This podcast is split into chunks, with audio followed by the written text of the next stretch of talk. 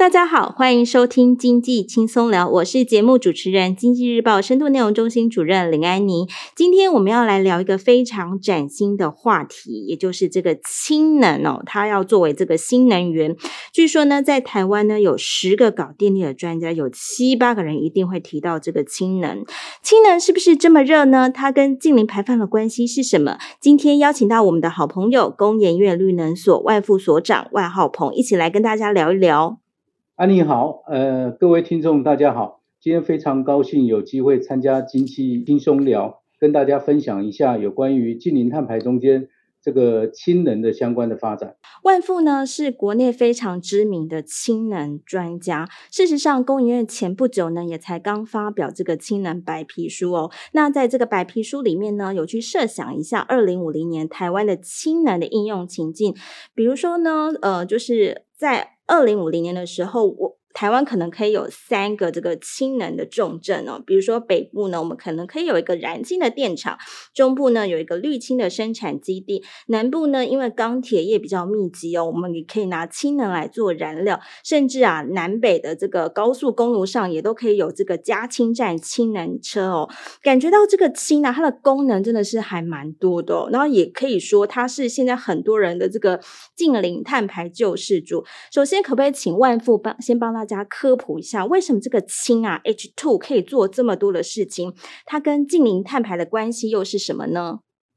好，谢谢安妮啊。我想大家应该从国中开始哦，读化学就有谈到氢气。那氢气是一个无味、无臭、无色的一个气体哦。它它其实是我们这个地球生活环境中间含量最高的一种化学元素。但是最重要的一点是说，它大部分是跟其他的物质在结合在一起，好，所以我们今天对氢能，其实大家最早有的概念大概是把氢气当成这个呃热气球，好，当成这个氢气球，然后可是呢，后来也因为氢气它有它的安全性的考量，所以慢慢呢，这个用氦气去取代。那我们今天讲到这个氢气的时候，其实呃为什么会？就重提这一件事情，哈，那我们知道，大概在二十几年前，曾经台湾想要发展这个氢能，那那时候的背景是在于说，以技术的导向，我们发展燃料电池，我们认为这个用氢能去发电，它的效率是比一般化石燃料发电的这个效率还要来得高。但是呢，后来发现到一些成本跟技术的一个需要再突破，所以。当时发展了二十几年，我们也有很深厚的一个技术基础之后，那暂时全球把这股氢的浪门，这个浪潮呢，也就稍微降低了。那最近在谈到这个氢气的，主要是因为二零五零净零排放，我们知道各国它在提出这个呃路径的时候，都发现氢气它是一个很好的载体，我们不能说它是能源，它是一个能源的载体。那它经过燃烧之后，它不会产生二氧化碳，它纯粹只有水，所以这个是一个终极的洁净的载体的能源哦，所以我们才会谈到这样的一件事情。那在其实也跟大家分享一下，在现在谈到二零五零净零排放的时候，在氢能领域，大家通常会谈这个氢气它跟二氧化碳的关系到底是如何。那从这一点呢，我们就听到有很多人谈到有所谓的灰氢、蓝氢跟绿氢。好，那灰氢的部分，其实我们现在在这个全球的工业上面，哈，这个氢气在制造业的上面的应用其实是非常广泛的，包括这个化学工业大概占了六成以上，还有一些其他炼油业啊、钢铁等等。那他们拿氢气做什么呢？像以化学工业来讲，哦，它可能是它就把氢气拿去做合成。可以，比如说我们常知道的氨，那氨是可以做肥料的原料，好，那这样子的还有做甲醇啊等等化学工业。那在炼油业，我们知道，呃，一般的炼油，它油我们一般的原油里面还有一些这个硫分，还有一些需要我们提炼成汽油、柴油等等的制成，这个中间都需要把氢气加进去，然后让这些硫分被带带出来，哦，代换出来，也就是说让这个油没有空气污染的问题。那这些氢气其实我们已经应用的非常广泛，但是现在我们称为这些氢气的应用，我们叫做灰氢。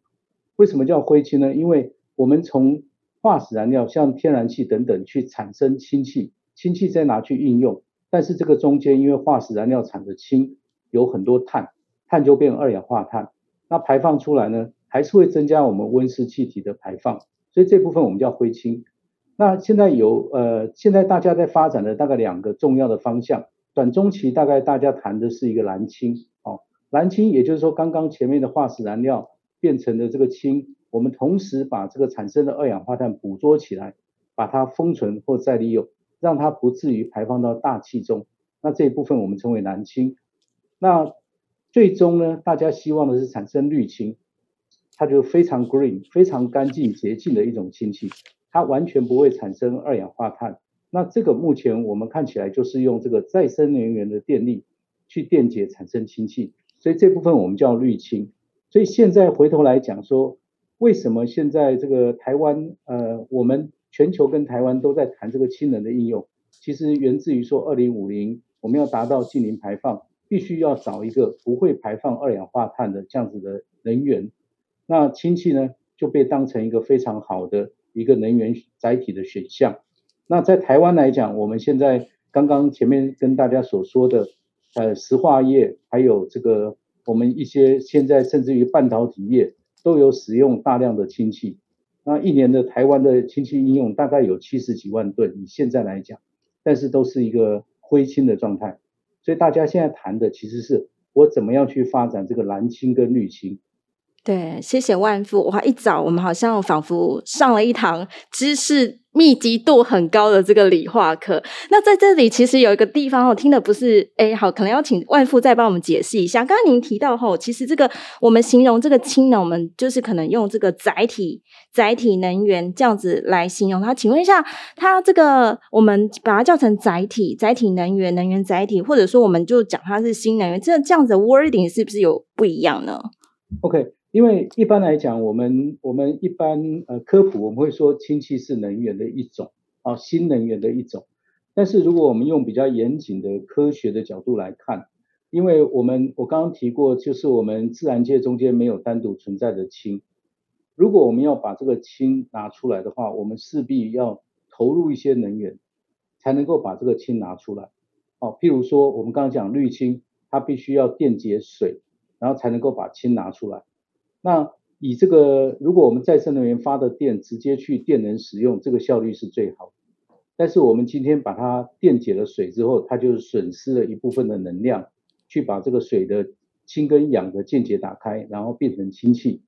那也然后变成氢气之后，我们把氢气再拿去用的时候，其实这个能源效率就没有像直接把电电力好再生能源电力拿来用的高。所以我们通常比较严谨的一个。说法会说氢是能源的一种载体，如果应用在能源上面，好，那当然我们一般人讲说氢气是能源新能源的一种，我觉得这个也没有错了哦。好，就是这个 Pro 级的人，我们就要学会这个 wording 哦，它就是这个能源的载体哦。那这个意思就是说，其实我们这样子用力这样吸一口气，其实我我们吸到了，我们不会纯粹的吸到 H two，我们是吸到 H two 跟某一个东西的混合，是这样说吗？啊，对。那最多的其实就是水啦，啊，中间的湿度嘛，哦，湿度就是 H2O，就是一些水。那我们就觉得就是水，嗯、但你没你不会吸氢气啦。对，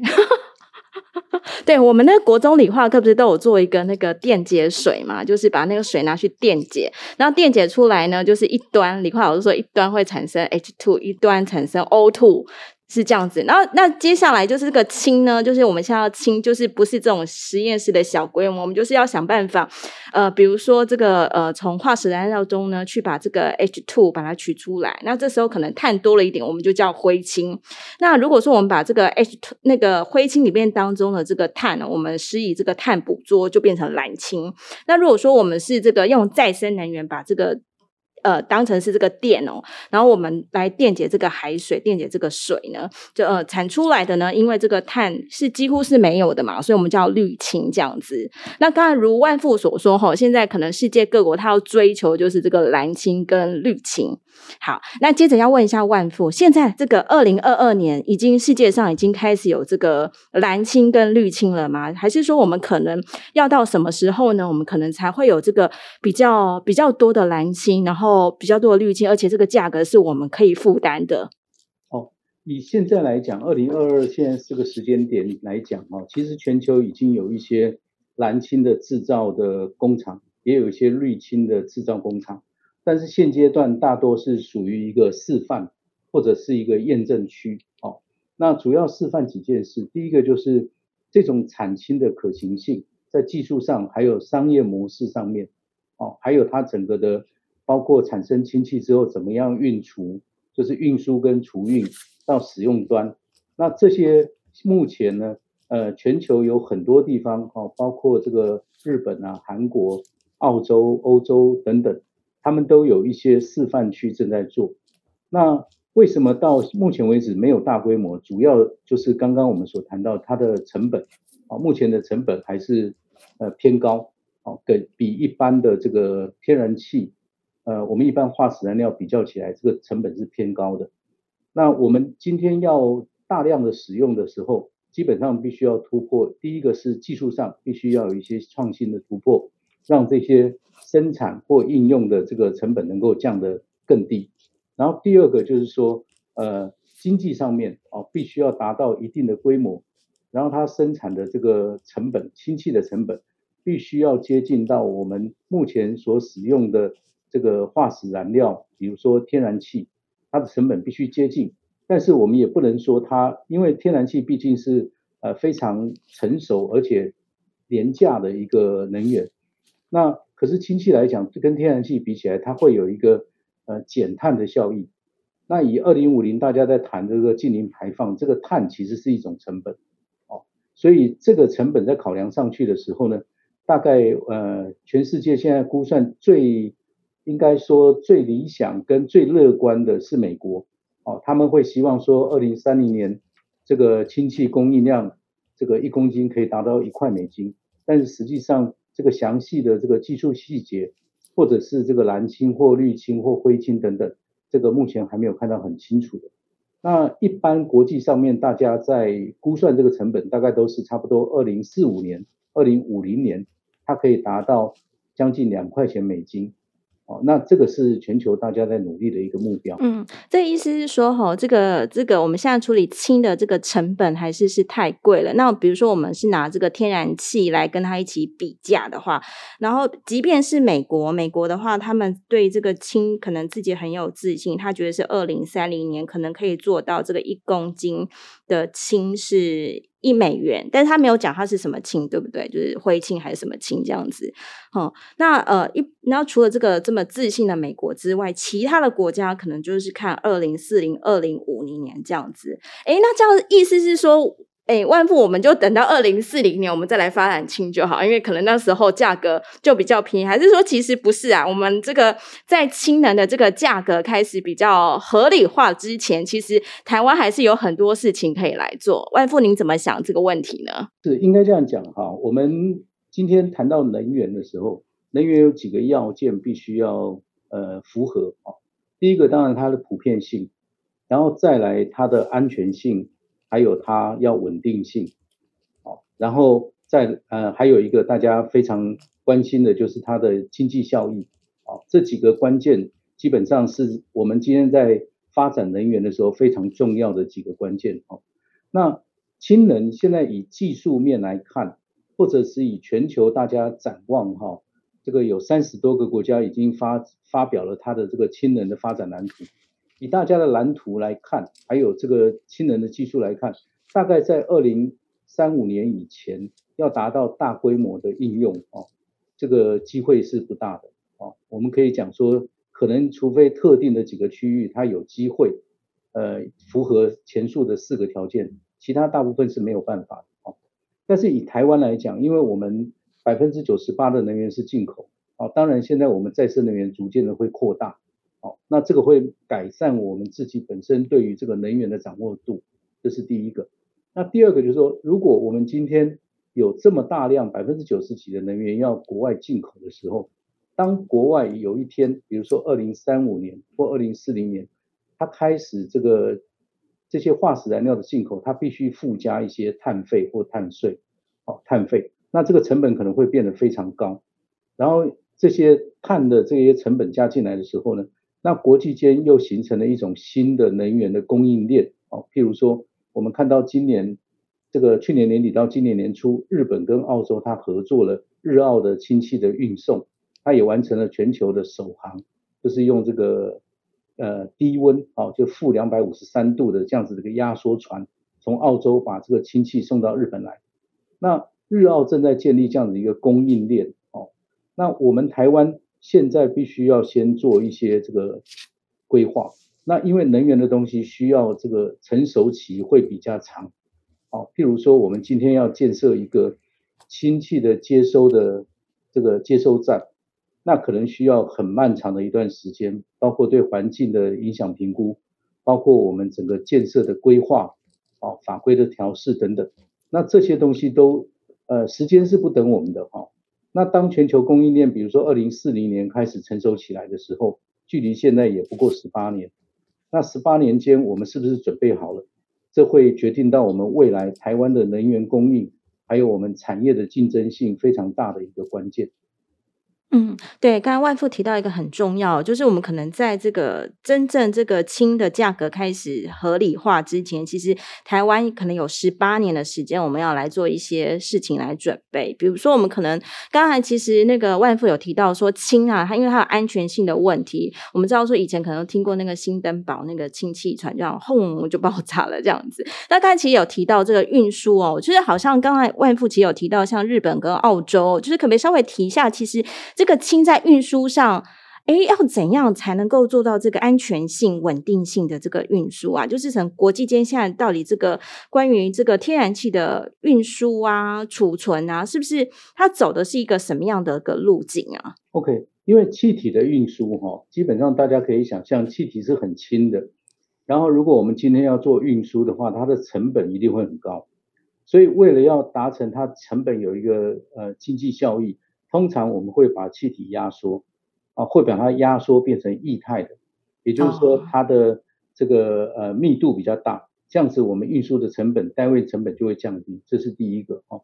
那国际现在非常成熟的就是天然气的运输，我们叫做 LNG 液化天然气，哦，但是液化天然气呢，它在要达到它液化的温度条件的时候，大概是负一百六十几度。啊，一百六十几度，嗯，那在这样子的温度之下，哦，它呃从天然气田把这个天然气采采集了之后，经过纯化，它必须要加压，哦，也要低温去把它变成液态的天然气，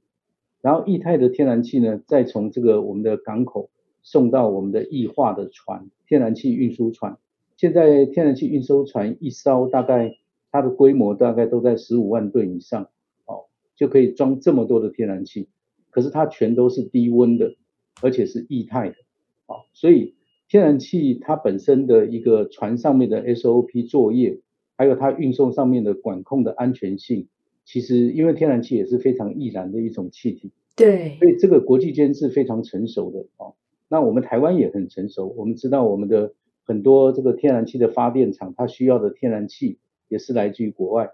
我们也有很好的接收站，对，二阶啊、三阶这种的，对对对，嗯、那这些都非常成熟了哈。那大家对于安全性也有一定的这个认知跟作业程序。那谈到我们的氢气的时候，氢气是负两百五十三度 C 啊，精确来讲负两百五十二点八度 C，更低耶哈，更低，哦，更低。那更低的情况之下，也就是说它的安全性还有它的加压的这些条件。把低温的条件要比天然气来得更严苛，好，那更严苛。换一个角度来讲，除了安全性的考量，另外一个就是说，我们要投入的能源会更多，哦，要把它温度降到负两百五十三度的时候，你必须要有更多的能源投入，让它能够达到那个温度，它才会液化。好，那这些东西，那氢气又是全所有的化学物质中间，所有的气体中间最轻的一种气体。好，所以它万一逸散了，它可能很快就飘散出来。那当然它很轻，它会往上面走啊，往上空走。所以这些安全，还有它的我刚刚讲的它的异化的一些条件，以及它在海运的过程中间，它必须维持这个温度。但是氢气它因为分子也很小，所以也有可能它受到温度或者压力的条件改变，它会有些逸散。好，那这些东西都需要重新呃，我们整个。全球各国要重新来做一个这个技术上的规范跟游戏规则的拟定。所以我刚刚才提到说，日本跟澳洲今年是全球的第一艘这个疫情船，哦，从这个维多利亚，澳洲的维多利亚港送到日本的横滨，哦，那这个中间就是做了很多的验证，这个等于我们首次的一个验证。所以，呃，以技术科学来讲，哈，当然所有的这个物质的传送或运送都必须要安全性，然后以学技术的人来讲，他会想尽一切办法的。让这样子的储存运输能够达到安全性，但是这些都需要有一些技术上的突破，甚至材料上面的这个创新，才能够达到将来才能够达到这个氢气的这个稳定运输。这是第一个啊，我们谈到氢气直接运输，但我也愿意在这个地方跟大家再谈一下，就是国际间现在其实有些国家也在思考，我如果把氢气拿来做长途的运输。那我们我们刚刚提过，它温度要很低，对，然后它也有可能会易散啊等等的问题。那所以有一些国家，大家现在在谈的时候，我是不是不要运这个氢气？我运这个氢气的一个化合物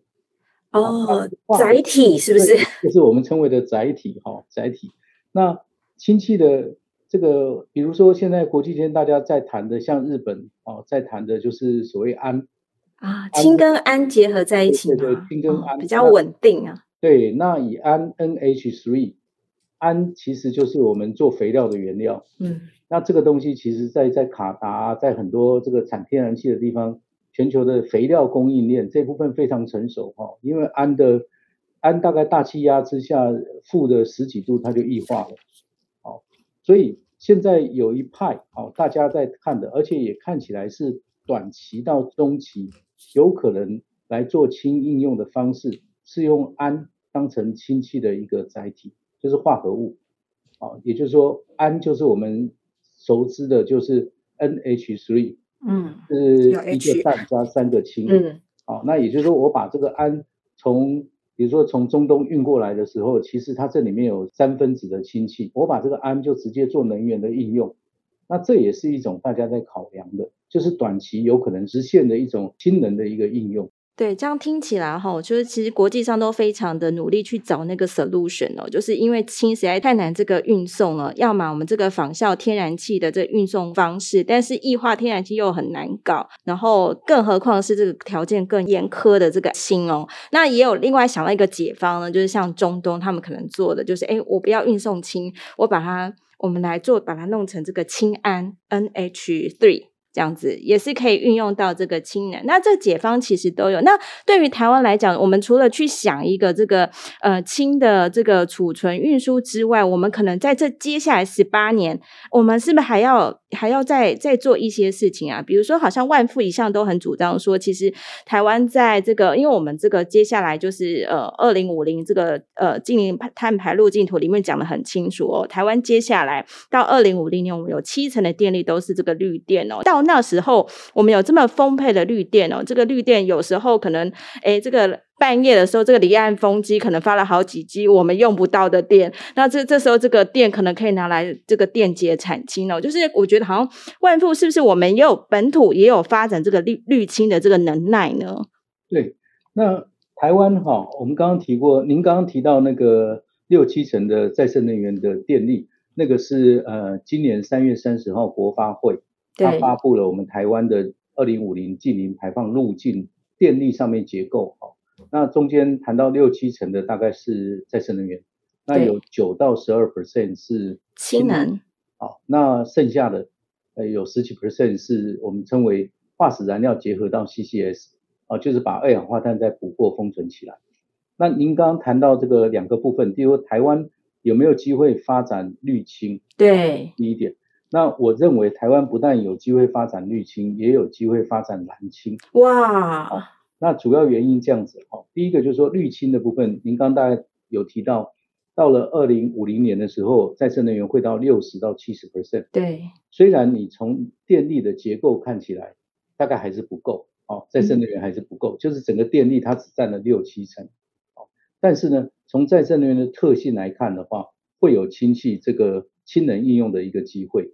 好，主要就在于说，当我们这些再生能源，您刚刚提到，比如说冬季晚上这个风力离岸风机呼呼的吹，哦，产生了大量的电。但是实际上台湾大概也不需要暖气，啊，晚上大家也不会需要很大的电力。那这时候的很多这个离岸风电的电，我们如果把它计掉，就太可惜了，啊。对。所以这时候能够做的想法，就是我们在我们工研院的氢能蓝图中间有建议，在中部地区，因为是很多这个离岸风电上岸的一个区域，哦，它的缆线啊，还有它的变压器等等的变电站设置的地方，我们在这边呢就把这些电力跟产氢的一个工厂结合，那利用这些不用上，就是没办法上到电网上面去供应，因为负载没那么高的这些电力呢。我们在这边产生氢气，好，那这就是我们台湾自产的绿氢。那绿氢当然非常宝贵哦。那一般来讲，我们的想法是说，这些氢气就可以透过地 local 的运送，哈，无论是用 local 的管管线，就是区域的管线，或者是用车辆，哈，槽车等等，去可以送给我们工业上面使用，或者一些加氢站使用。那如果有更大量的这个离岸风电必须要做这样子的应用的时候，其实我们也不排除说一个可能性，就是这些产生的氢气呢储存起来，然后可以提供当地的发电厂，它能够在你那个尖峰的时候，哦，尖峰的时候它需要更多的这个电力嘛，哦，它可以使用氢气来发电，那这时候。氢气在这样子的一个情境下面，就是一种载体，就是我们叫做储能，哦，把这个电能，把再生能电能把它储存起来，哦，所以这个是我们在想这个二零五零台湾的情境的时候，二十八年后哈，总是要充满一些可行性的一些梦想哈，我想我们台湾才会更美丽。那另外一块刚刚谈到蓝青，我说谈蓝青有机会，是因为我们知道这个台湾。这个西岸啊，有很多这个盐水层，就是海底近海的地方。那这些盐水层是以国际的经验啊，包括日本的经验，包括美国的经验，这些盐水层这个盐层中间非常适合把二氧化碳封存在地底下，它可以封存在海水底下的这个盐水层吗？是这样说？应该说海水下面的这个地质里面，不是海水里面。哦哎，这个盐是盐巴的盐还是那个岩石的盐啊？盐巴的盐巴的盐。盐巴的盐哦，哦。盐水层哦，盐水层。那这些是可以把二氧化碳很安定的这些地质的条件哈，我想地质学家都了解，它可以很安全的把这些气体，甚至高压的气体，把它储存在这个地球的这个岩层里面。好，那这个在国外也做了很多验证，也证实，而且也封存了。呃，几十万吨、几百万吨的二氧化碳在里面。那台湾现在也在为了二零五零净零排放，也在发展这个呃，我们叫做 CCS，就二氧化碳捕获、碳捕捉，嗯，哎，碳捕捉。那捕捉是一件事，接下来捕捉这么多二氧化碳去哪里？这是另外一个大问题。好，所以现在我所了解就是，无论是政府或者是我们的学研界也在评估说，台湾有没有可能做一些封存。好那封存，因为盐水城这个地方，应根据国家型计划的以前国家型计划的研究，大概可以让我们台湾这个如果全烧化石燃料的话，它可以封存这个所产生的二氧化碳大概两三百年的这样子的一个储存量，哦，就是二氧化碳一年大概二点二点八亿吨的这样子的量，它可以封存两三百年。那这个其实就是我们台湾独特环境中间有一个这个机会存在。那回到我们蓝氢哈，就是因为我们知道现在天然气在台湾来讲，这个各种接收站跟应用都非常成熟，而且会越来越扩大。那将来在产生这个要达到二零五零净零排放，一个用天然气去发电，但天然气还是有，它会捕捉起来变成二氧化碳。那另外一种可能是这些进口天然气或者是这个其他的化石燃料，它可以在本土我们把它转换成这个呃蓝氢啊蓝氢。然后把二氧化碳抓下来去封存。那其实这个天然气重组产氢这件事情，以现在二零二二来讲，这个技术都是成熟的。啊，就我一开始在讲说，台湾现在有很多的氢气应用在这个石化业，哦，石油化工业做加氢脱硫的啊，还有加氢的制程中间，这个都非常成熟。那现在对氢气的应用缺的一点就是，你把这个二氧化碳抓下来，然后封存到地底下去。那根据这个我们现在估算，大概台湾在二零三五年大概就有机会开始做这个，甚至二零三零年就有机会开始做二氧化碳封存的一个试验啊。当然现在都还在一个评估初期的评估跟规划。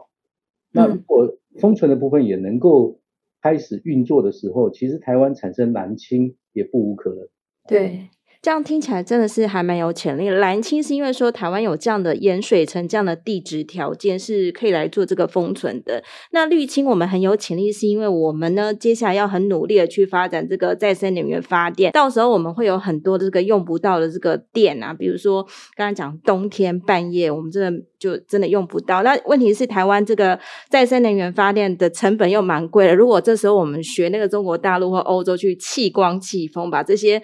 好不容易发出来这个绿电，把它丢掉是非常可惜。那这时候呢，我们就不如来把这个绿电拿来电解水，来产生这个绿氢哦。所以这样听起来，台湾这个发展蓝氢跟绿氢是真的非常的有机会哦。那刚刚其实万福有提到说，我们这次在那个工研院的那个氢能的蓝皮书里面当中，其实有提到这个氢能的发电，好像是说，哎，这个我们在北部是不是这个氢能的发电，这个我们也是还蛮有机会的？可不可以请这个万福来？来来跟我们分享一下。OK，呃，这次我们工研院的氢能蓝图里面，其实应该叫做氢应用蓝图哈。主要原因是因为我们不只是在谈能源这件事，哦，因为我们将来的氢应用有三大领域，一个就是能源的应用，然后第二个就是工业上的应用，哦，因为工业也要减碳，它有很多的燃料呢，如果烧现在的化石燃料，它会排出碳。所以他为这个国际间也是一样哈，认为工业导入氢气去当做替代燃料，这是一种可行的。所以第二种第二个领域大概是工业，那第三个是载具啊，就是我们的运输。运输，嗯，对对对。那运输业我这边先岔出去也稍微补充一下，那我们认为这个台湾未来的这个主要的运输工具哈，包括这个摩托车、机车啊等等，应该都是朝向电气化去走。对，到二零三零年以前，大概就会逐步的扩大氢这个电力，但是有一些哈，以现在电池电电池车就电力车来讲，它受限于电池它本身的这个储存量，还有充电的时间，所以我们认为有一些这个长距离的载重跟这个啊、呃、大客运哦巴士，可能它将来会走上这个氢能的应用，那氢的应用呢，就可以让它能够。像我们加氢一次，啊，根据日本的经验，大概五分钟到十分钟可以加氢好，就是像现在一般我们汽油车加，然后它之后呢，它可以像大卡车、大货车，它可以走四百公里以上，好，那以电动车来讲，现在大概就只能充一次电走两百公里，以现在的技术，好，所以氢气以现在来看，就已经有这种载具的可能性，好，那回头来讲，您刚刚问到那个北部发电的部分，对。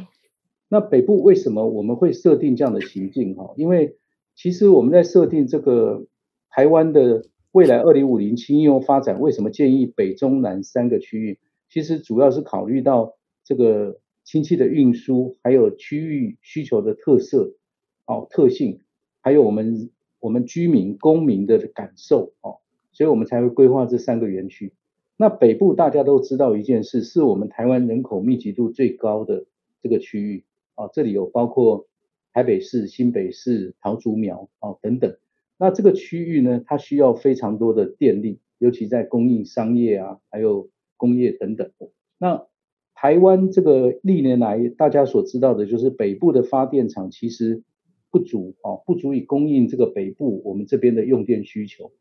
所以在这样的情况之下呢，现在的电力有一些是从中部送过来，对，南南电北送这样子，对，对，南电北送。那我们认为说，在将来的二零五零的情境里面，其实我们北部有机会有自己的发电厂，而且是一个零碳排的发电厂。好，那这样子的发电厂呢，其实以台湾北部来说，我们知道北部的电网也建置得非常完整。好，那包括各个现有的发电厂，包括林口电厂啊这些电厂，它本身的这个电网设置得非常完整。那这些电厂。非常有可能啊，我们认为二零五零的时候，它为了要净零排放，它可能会采用一些这个氢气或者氨气当成它的主要燃料。那这样子它可以完成完全达到一个减碳，这个是既有电厂上面可以做的事。那我们也在构思的是，台湾在未来二零五零，可能台湾北部有机会有一些这个电厂除役之后，那我们可以把这些电厂直接就转型成专门烧氢气的电厂。嗯，那这样子让北部的这个电电力的供应量可以提升。好，那这里呃，我们想北部有这个机会，一个就是需求面啊，需求面。这么多的。工业跟这么多的住户都在这边这样子。对对对，那另外一个的话，就是大概我们认为这边的北部也有一些接收站，啊，它有机会像天然气的接收站，那它有机会呢，就会改成呃难度比较高一点的叫氢气接收站，那难度稍微低一点的话呢，我们可以把它改成氨的氨气的接收站，好，那氨也可以直接，一般来讲，我们如果从国外买了氨回来做能源应用，哈。我们合理的认为说，它不可能在台湾再把它分解成氮跟氢，然后氢气再拿去用，而是直接把这个氨就拿去做发电使用。哦，现在好像有诶，是不是燃煤气煤跟氨混烧？是不是？对对对，那个在日本的碧南电厂，他们已经有非常成熟的，就是呃呃，不能说成熟哈、哦，抱歉，就是在日本的这个碧南电厂，他们他已经开始在做试烧。好，它可以把这个氨跟煤做混烧，那混到百分之三十，这个是短期的目标。那当然，这个中长期的目标呢，技术是不断的往前进的哈。那我们相信，在二零五零年之前，应该有机会就建立完全可以专烧氢气的 gas turbine，就气涡轮机，以及这个完全烧氨的这个我们一般的锅炉的，我们叫负循环的机组。了解，所以其实哦，这个氢能的这个应用其实是非常的多元哦，就是在这个我们想象的情境当中，这个台湾的北部是有机会来做这个氢能发电，中部呢，我们可以来产这个绿氢，南部呢，我们可能也有一些钢铁业，也许产蓝氢也是非常有机会的哦。那其实刚才万富有提到一个哇，个人非常感兴趣的这个氢能车啊，就是用这个氢来作为这个交通的这个运具哦。诶，刚刚有提到，好像这样听起来是说这个氢啊加。这个车子好像可以超过超快充，是不是？超五分钟就可以充好完毕。这对很多现在电动车车主来讲，可能是一大福音诶，因为现在我们不管慢充、快充，还是要充诶好几个小时这样的时间哦。可不可以稍微跟我们分享一下这个氢能车啊，跟这个一般我们现在这种呃，就是呃电池的这种电动车，它是不是在性能上，或是说诶，在这个有什么样的比较大的差别，可以作为我们听众朋友做一个参考？好的，我们现在国际间大家在发展的这个氢能的车辆大概分两类，哈，一种我们叫做内燃机型的，也就是把氢气直接经过燃烧，类似现在我们的汽油引擎，然后燃烧之后产生这个动力，这个叫氢引擎的，哈，像德国 Benz 就有做这样的发展。哦，氢引擎，嗯，对对对。那第二种在日本，啊，它为主在发展，或者韩国在发展的是我们叫做燃料电池车。嗯，氢能燃料电池车，那呃氢引擎车是透过燃烧直接就产生动力，啊，类似现在的内燃机。那燃料电池车是透过这个氢气经过燃料电池，这个是一种电化学的反应，放电是不是？呃，它本身经过燃料电池之后，它就会产生电力。啊、哦，好，我们氢气跟空气，呃，燃料电池的原料它只有两个，好，一个就是氢气。然后另外一个就是空气，哦，氧，然后这个氢跟氧呢，在燃料电池这个电化学反应中间，它会结合，最后排出水，然后把这个电力输出，嗯、哦，这个是燃料电池车。那燃料电池车是这个日本跟韩国大家在发展的哈、哦。那我刚刚提到的就是说，但是这两种哈、哦，无论是用引擎车或者是燃料电池车，燃料电池车，对，那对车辆来讲，哦。它基本上会跟现在车辆不太一样，就是我们现在有油箱，那这样会有氢气的储气瓶。那因为我们也知道，刚刚讲过有一些条件哈，就氢气是非常轻又非常小的一个分子。哦，那我们要怎么样让它大量的存在汽车上面？所以这个储氢瓶就非常重要，或者我们叫储氢罐。哦，那一般来讲，国际间现在有两种规格，一个就是说它能够耐压到三百五十巴。哦，就是氢气，嗯，我们刚刚讲过，氢气你要把它液化，而且储存多，大概两个方式，一个要储存多，应该两个方式，一个就是温度很低，你把它变成气体，嗯、呃，变成液体，好，负两百五十三。那另外一种就是我加压，加压，我们知道那个呃，国中的化学，PV 等于 nRT 啊，就是理想气体方程式，压力越大的时候呢，这个体积就越小啊，那它就可以把它储存更多的东西，所以一般这个。将来的氢气的氢能的汽车上面，它一定会有个储氢罐。那除氢罐现在国际间大家在发展两两个规格，一个就是三百五十巴啊，三百五十巴就是一个压力的单位哈。我们一般大概大气压就一点多个巴。然后第二种是七百个巴。哦，那这两种规格呢，分别可以应用在小客车跟大客车上面啊，或者大货车上面。那刚刚讲的加氢很快，就是因为我们加。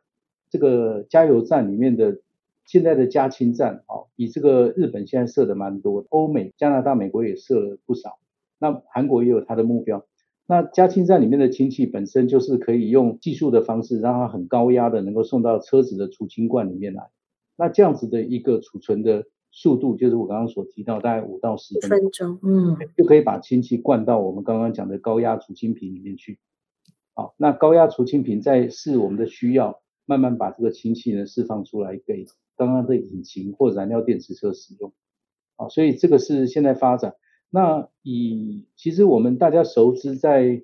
呃我们亚洲这边，大概就日本，它发展氢能燃料电池车是非常对丰田，对那个丰田或韩国的 Hyundai 都有在做哈，Toyota 的 Mirai，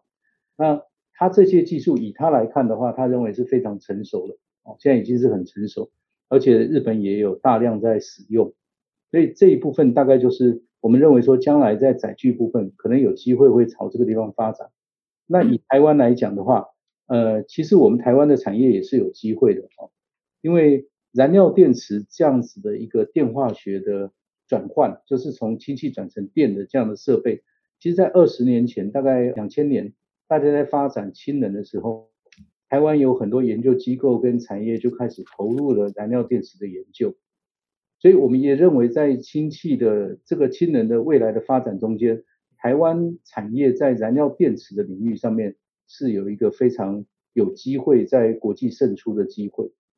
那目前台湾的很多燃料电池厂，它本身是可以已经是全球的这个燃料电池供应链的关键组件的供应链。对。好，那所以。台湾在产业上面，在燃料电池的发展上面往下走的话，大概分两个部分，一个就是可以结合我们的车辆，哦，比如说一些车辆的呃车体啊，或车辆制造商去发展，把这个动力系统改变，哦，把这个原来的这个燃料呃一般引擎或者电动车的动力系统从电池改成燃料电池，哦，这个大概是一个机会。另外一个就是说，这个燃料电池也可以把它变成我们称为的定制型的应用啊。所谓定制型，就是像呃一般工厂使用的发电。